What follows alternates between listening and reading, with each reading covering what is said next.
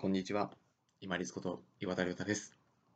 暑い日こそ見えない部分に気を使いましょう。見えない部分ってどこか？お腹の胃腸、内臓ですね。暑い日、外側が暑いので、冷たいものを入れて体を冷やそうと思いますけれども、冷たいものを飲んだからといって自分の熱が外に逃げていくのに直接関係があるわけではないそうなんですよね。その逆で少しこう温かい、まあ、左右のようなぬるい飲み物を飲むことで内臓が外に熱を逃がそうとして外に熱が出ていく作用もあるそうなんですね。まあでも私もまだ気持ちはよくわかります。冷たいものをギュッと飲むと何かこう爽快感があるんですよね。けれども、この内側の人、内臓にとってはものすごい負担がかかるんですよね。要は血流量を増やして、また元のその温度に戻してあげないといけないからなんですね。深部体温が下がるっていうことは、結局そこに血流量を持っていってしまう。わなくちゃいけないような活動が無理にこう自分の体として負荷がかかってしまうんですよね。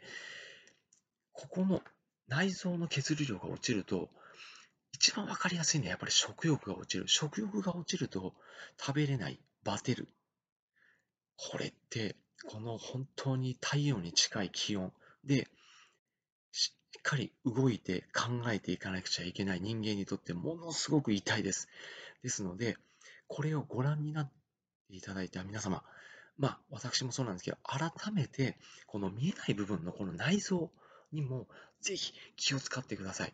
例えば飲み物を買おうとしたときに、薬局とか酒屋さんとかであればですね、たまに常温のですね、飲み物売ってあるんですよね。今はショーケースに入ってるところの方が多いのかな。私の近所のところだと、常温のものを置いてるところが少しあるんですよね。薬局屋さん、大きい薬局屋さんでですね。そういうところに行って、常温のものをスポーツドリンクなりで飲んであげて、ぜひこの見えない部分の内臓をいたわってあげてください。そうするとですね、食欲っていうのが落ち着いて湧いてくるとかですね、前冷たいものをぐーっと飲んでた時みたいに体のだるさとか疲れっていうのを感じなくなる可能性もあります。見えない部分、この内臓系の胃や腸酸。